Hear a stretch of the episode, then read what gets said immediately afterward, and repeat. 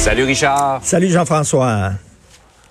Tu trouves que la centralisation, c'est la maladie numéro un euh, des systèmes de santé? Écoute, je suis tombé sur un texte dans le journal français Le Figaro, Jean-François, et c'est un médecin mmh. français, Philippe Juvin, le chef des urgences d'un gros hôpital en France, qui écrit sur les problèmes du système de santé. Et je vais dire, j'ai lu son texte et c'est passionnant parce que on dirait qu'il parle du système de santé québécois. Écoute, je vais te lire ça. Comme quoi, là, tous les systèmes de santé en Occident souffrent du même problème, c'est-à-dire une obésité morbide.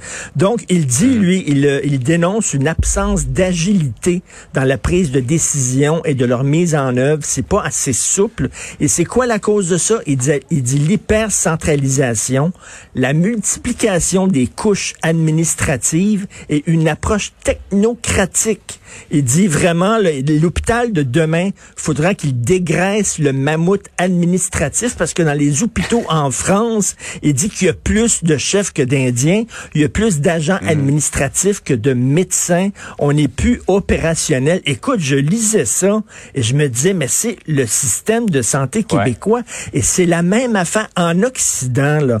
On ne fait plus, tu euh, on, on fait plus. Euh, euh, il y a un vieillissement de la population, il y a un vieillissement de la population et ça fait une énorme pression sur le système de santé.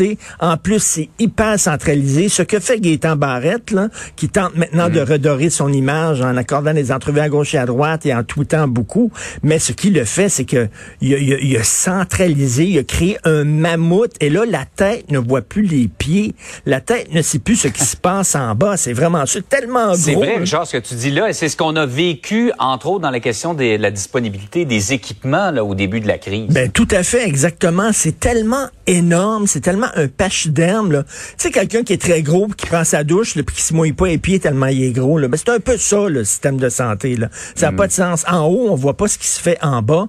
Et là, il va falloir le décentraliser. C'est très drôle de voir qu'en France, on a le même problème. Et je suis convaincu qu'aux États-Unis aussi, c'est un peu ce problème-là. On centralise trop alors qu'il faut décentraliser. Donc, c'est quand même, lorsqu'on se compare, je dirais pas qu'on se console, mais on n'est pas tout seul à avoir ces problèmes-là. Je pense que c'est un, un problème qui touche l'Occident en entier, des systèmes de santé qui sont gigantesques. C'est donc un problème qui n'est pas que québécois. Par ailleurs, le dossier de Meng Wanzhou, cette haute dirigeant de Huawei, on rappelle que dans ce dossier-là, euh, il y a une étape qui a été franchie hier. On a permis euh, son extradition, bien que ce soit pas terminé. Mais là, le Canada est un peu entre l'arbre et l'écorce. Les États-Unis la veulent, veulent qu'on leur extrade. La Chine dit touchez pas à ça. Et euh, toi, tu penses que le Canada doit mettre son pied à terre? Ben là, écoute, la Cour suprême de la Colombie-Britannique donc a permis l'extradition de la fille du fondateur de Huawei, hein, la numéro 2 de Huawei, qui euh, faisait l'objet d'accusations de fraude. Elle aurait menti à une banque américaine pour obtenir des, des services financiers. Donc, elle était arrêtée. Euh, on le sait que neuf jours après son arrestation à cette dame-là, la Chine a répliqué en arrêtant deux Canadiens, en emprisonnant deux Canadiens sur des accusations d'espionnage. Euh, Madame de la compagnie Huawei, elle, elle était dans une demeure somptueuse en Colombie-Britannique qui valait plusieurs millions de dollars, alors que les deux Canadiens qui ont été emprisonnés et qui croupissent euh, dans des prisons en Chine depuis des mois, eux sont dans des conditions absolument épouvantables. Et à un moment donné, la Chine dit, ben oui, mais là, il dit, le Canada aurait pu s'ingérer là-dedans puis dire aux juges de la Cour suprême de Colombie-Britannique comment, comment agir et comment trancher. Euh, ça se passe peut-être comme ça en Chine. Peut-être que le gouvernement chinois mm-hmm. peut s'ingérer dans le système judiciaire, mais c'est pas comme ça que ça se passe au Canada. Et à un moment donné, il va falloir se rendre compte que les, les valeurs fondamentales euh, du Canada et du régime chinois, là, je parle pas des valeurs des Chinois, je parle bien des valeurs mhm. du régime chinois, sont incompatibles. Écoute, c'est une dictature. On voit là, ce qui se passe à Hong Kong présentement. Euh, on voit comment ils ont euh, mal géré la crise, le début de la pandémie. Ils ont menti au monde entier. Écoute, pendant six semaines, semaine, ils ont rien dit alors qu'ils savaient qu'il y avait un problème en Chine parce qu'ils en ont profité pour acheter le plus de masques possible sur le marché étranger et de rapatrier ça dans la mère patrie pour eux se protéger et après ça, à dire, bon, débrouillez-vous avec ce qui reste. Là, la Chine qui tente de jouer en disant, on va trouver le vaccin, on vous donne des masques, etc.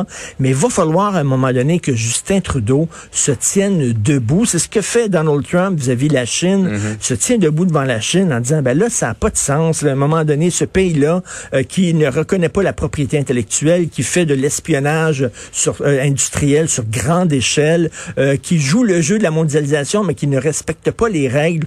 À un moment donné, il faut remettre ce pays-là à sa place et il est temps que Justin Trudeau se tienne un peu debout. Bref, mais là, le torchon brûle vraiment entre la Chine et le Canada. Les Chinois sont vraiment pas contents. Donc, j'ai, ça va être intéressant de voir la suite des choses. Est-ce que M. Trudeau va courber les Chines ou va se tenir debout? On le verra bientôt peut pas être gentil tout le temps. Hein? Et en tout cas, on va voir qu'est-ce que la décision va avoir comme impact sur l'avenir des relations entre le Canada et la Chine. Richard, tout à fait. passe une belle journée. Merci, bonne journée.